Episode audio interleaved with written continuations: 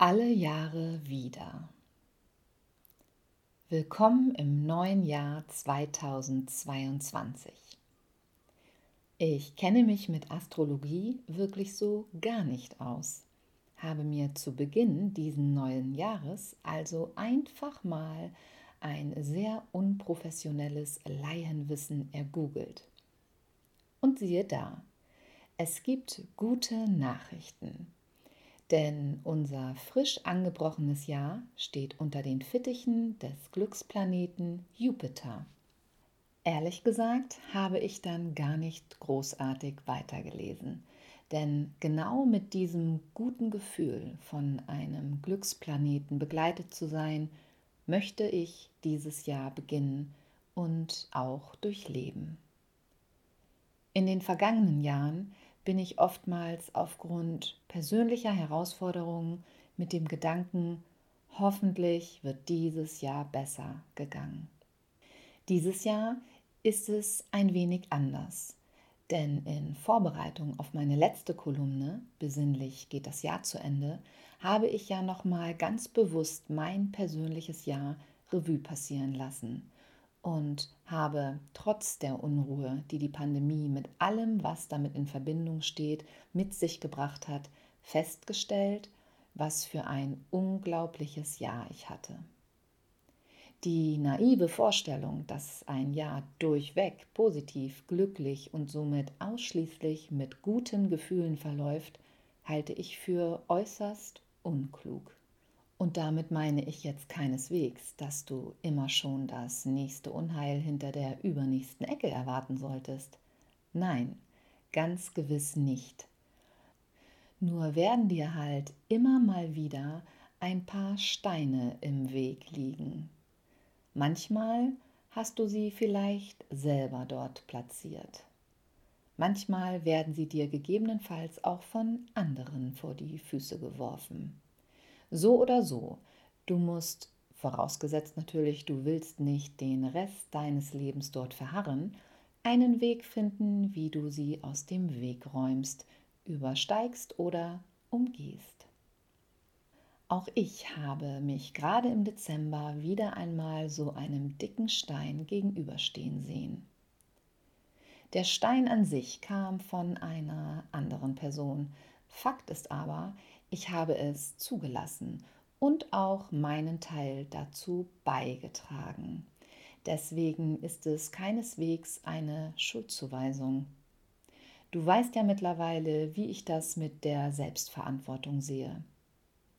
Meinen Unmut habe ich dieser Person durchaus mitgeteilt, allerdings auch gleich klargestellt, dass ich meinen Anteil an dieser für mich unschönen Situation sehe und sehr wohl die Verantwortung für mich selbst trage. Unabhängig davon wollte ich in Zukunft lieber getrennte Wege gehen. Schlicht und einfach, weil ich bei diesem Menschen schon seit einigen Wochen ein wie ich mir eingestehen musste, schlechtes Gefühl hatte, auch wenn ich das immer wieder versuchte zu verdrängen. Da mir Klarheit in meinem Leben, vor allem in den letzten Jahren, immer wichtiger geworden ist, habe ich dann also genau das auch formuliert.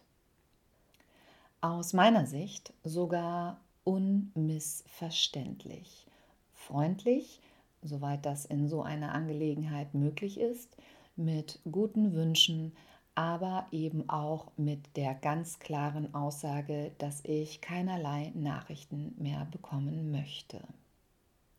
Nun, der Erfolg war, sagen wir mal, mäßig.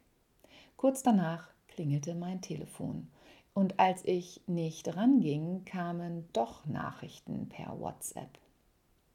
Ich hatte ursprünglich gehofft, dass es nicht notwendig werden würde, die Blockierfunktion nutzen zu müssen, ging dann allerdings nicht anders, weil ich keinerlei Lust dazu hatte, so ein übergriffiges Verhalten zu tolerieren. Gelesen habe ich keine einzige der Nachrichten mehr, denn es spielte keine Rolle mehr in meinem Leben. Ich wollte meine Gedanken wieder Richtung Zuversicht, Optimismus und Stärke ausrichten. Nun setze ich mich mit den Folgen auseinander und tue, was zu tun ist, um alles wieder ins Positive umzuwandeln. Da kommt mir dieser Glücksplanet also gerade recht. Her mit der Glücksenergie, lieber Jupiter, sage ich da nur. Wie sieht es denn bei dir aus? Hast du noch etwas, was du gerne in andere Bahnen lenken möchtest? Gibt es Verhaltensweisen von dir oder bei Menschen, die dir nahestehen, die du im gerade angebrochenen neuen Jahr nicht mehr weiter so hinnehmen möchtest? Kürzlich habe ich in dem Buch Ein neues Ich von Dr. Joe Dispenza folgenden Satz gelesen.